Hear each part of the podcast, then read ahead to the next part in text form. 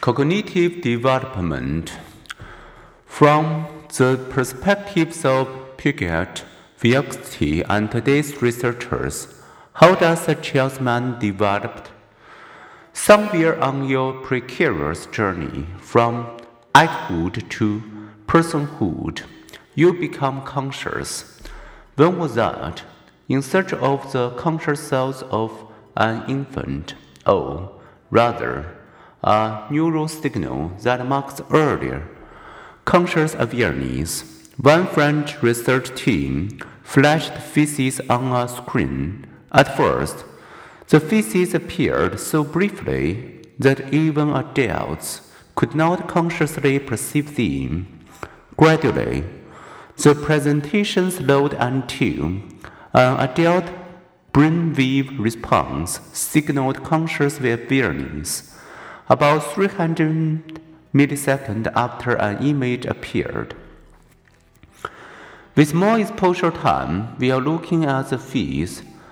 Five months old infants display the same brain signature of visual awareness. If you, too, were consciously aware then, how did your mind unfold from there? Developmental psychologist Jean Piaget spent his life searching for the answers to such questions.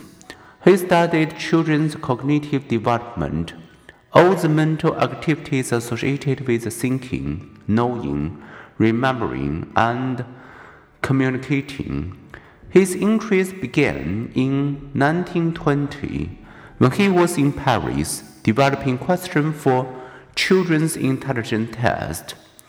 While administering the test, Piaget became intrigued by children's wrong answers, which were often strikingly similar among same-age children, where others saw childish mistake. Piaget saw intelligence at work. At half century spent with children convinced Piaget that a child mind is not a miniature model of an adult.